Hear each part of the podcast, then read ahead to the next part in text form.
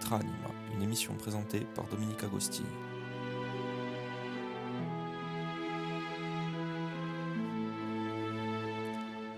Amiche e amici di RCF Gorzia, buongiorno. Vi auguro tante buone cose in questo principio d'anno. Pace et salute à toutes et à tous. Aujourd'hui, dans notre émission Pedrani, moi je poursuis le voyage patrimonial à travers les châteaux et palais historiques de Corse. Et notamment, après le château de la Punte, je voudrais vous entretenir de deux magnifiques palais ajacciens, celui du palais Fèche et du palais Lantivie. Alors, le palais Fèche, qui est un musée des beaux-arts depuis quelques années, et appartient à la ville d'Ajaccio. Situé dans le quartier du Borgo, dans le palais et la rue qui porte le même nom. Le musée Fèche a été créé par le don fait à sa ville natale par le cardinal Fèche, oncle de Napoléon Ier que tout le monde connaît. Il présente notamment une des plus remarquables collections de peintures anciennes, ainsi que l'une des plus importantes collections napoléoniennes picturales.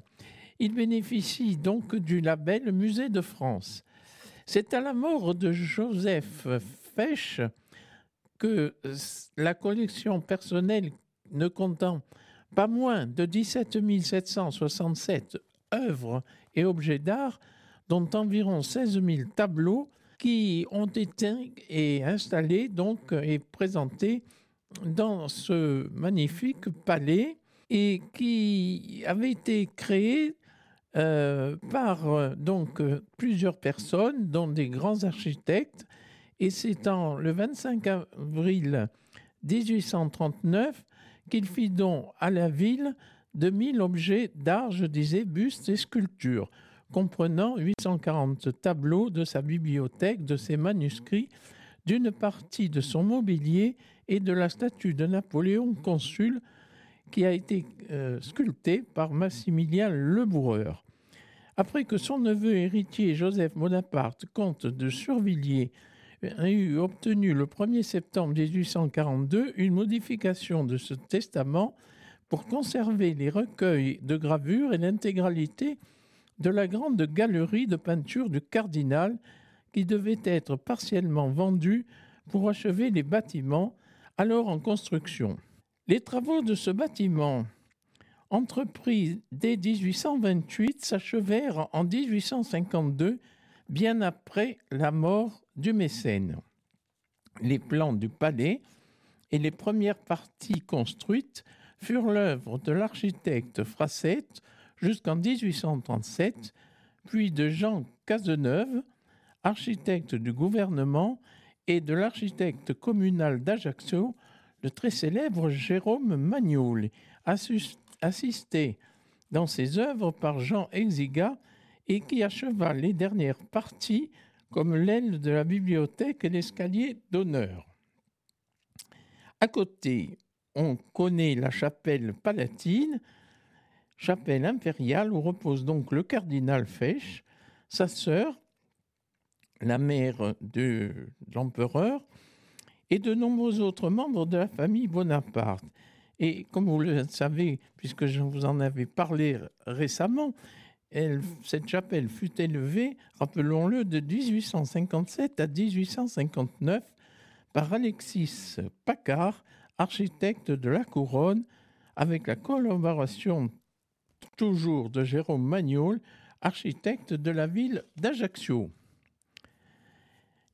Exécuté sous le Second Empire, d'après un vœu testamentaire du cardinal Fesch, cette chapelle, je rappelle, fut consacrée le 9 septembre 1860 en présence de l'empereur Napoléon III et de son épouse l'impératrice Eugénie. C'est à la suite de ces derniers travaux que fut élevée en 1856 dans la cour d'honneur du palais, la statue en bronze du monument, du, monument au cardinal Fesch par le sculpteur Gabriel Vital Dubray. Entre-temps, au fil de ces agrandissements et autres réaménagements, les collections du musée furent enrichies par d'autres dons importants, comme le legs de Félix Batchouk en 1866 de 64 peintures, principalement du XIXe siècle. La ville d'Ajaccio décida par la suite de transformer une partie du bâtiment en lycée, et je sais que mon père y a étudié, et les collections furent remisées et mal entretenues. Du XXe siècle, la situation va s'aggraver et le musée Fesch va se dégrader rapidement et seules trois salles ont été consacrées à la présentation des œuvres. Il faudra attendre 1980 et notamment avec l'appui de Jacques Lang, ministre de la Culture, pour que des travaux de rénovation de ce bâtiment furent entreprises. À partir du 15 avril 2008, le musée connaît une deuxième campagne de travaux et de réaménagement avec sa réouverture le 26 juin 2010, puis la visite du ministre de la Culture Frédéric Mitterrand le 11 juillet de cette même année. Actuellement, le musée se compose de près d'une trentaine de salles distribuées sur quatre étages et qui exposent environ plus de 400 peintures et abrite une bibliothèque ainsi qu'un auditorium. Je, l'ai visité encore récemment et c'est magnifique. Voilà pour le Palais Fèche. Alors, on se déplace un peu plus haut vers, euh, vers l'est pour aboutir au cours de Napoléon qui recèle de pas mal de très beaux immeubles anciens et notamment le Palais Lantivie. Le Palais Lantivie est un bâtiment néoclassique situé donc en haut du cours Napoléon près de la place du Diamant, place de Gaulle. Il sert actuellement depuis longtemps d'ailleurs de préfecture de département, mais qui n'existe plus. Et il est là actuellement euh, l'emplacement euh, de la résidence des préfets de la région Corse. La construction de ce bâtiment date de 1826 et prit fin en 1830 sous les plans de l'architecte français Alphonse Gisors. Depuis janvier 1990, le palais Lantivie est classé au monument historique. Situé au cœur même de la commune d'Ajaccio et notamment près de la place de Gaulle, où se trouve une statue où figure Napoléon Bonaparte et ses quatre frères, je le rappelle en passant, le bâtiment est situé nord-ouest de la cathédrale d'Ajaccio et sud-ouest du musée Fesch. Ce bâtiment a été construit sous une ordonnance royale le 25 septembre 1822. La construction a eu lieu de donc de 1826 à 1830 et c'est l'Alphonse de Gisors qui en exécuta les plans. Les travaux étaient dirigés par l'ingénieur Jouvin il apportera des modifications au plan des étages d'origine en 1829. Le palais porte le nom du préfet corse Gabriel de Lantivie de Kerveno, qui assurait cette fonction de 1824 à 1828 et donc qui a vu la construction de ce bâtiment. En mai 1958, les dirigeants du comité de salut public dont Jean-Robert Tomaso occupèrent le palais dans le cadre de l'opération Résurrection et réclament le retour du général de Gaulle au pouvoir.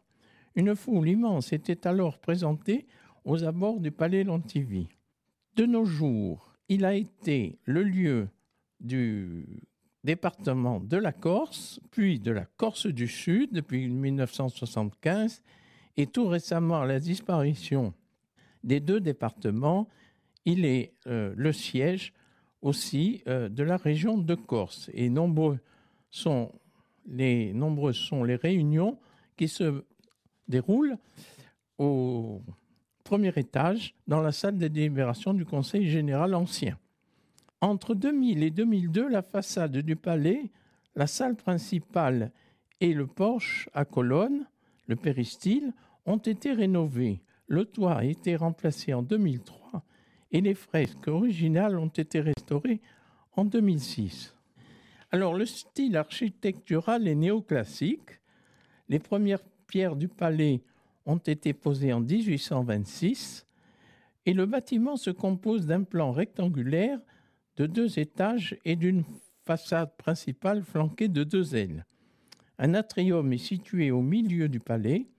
Des ajouts plus récents incluent les, incluent les ailes est et ouest, les services de la préfecture.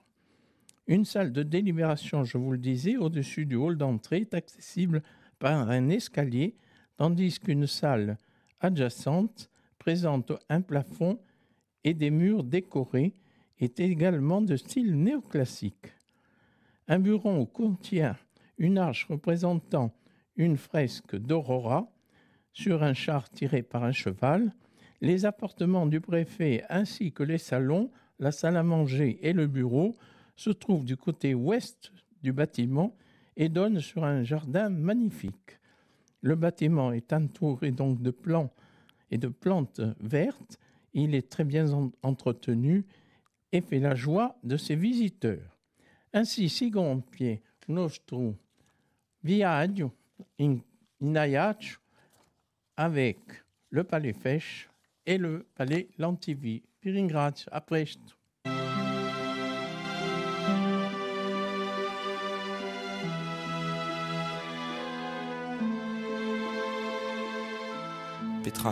Une émission présentée par Dominique Agostini.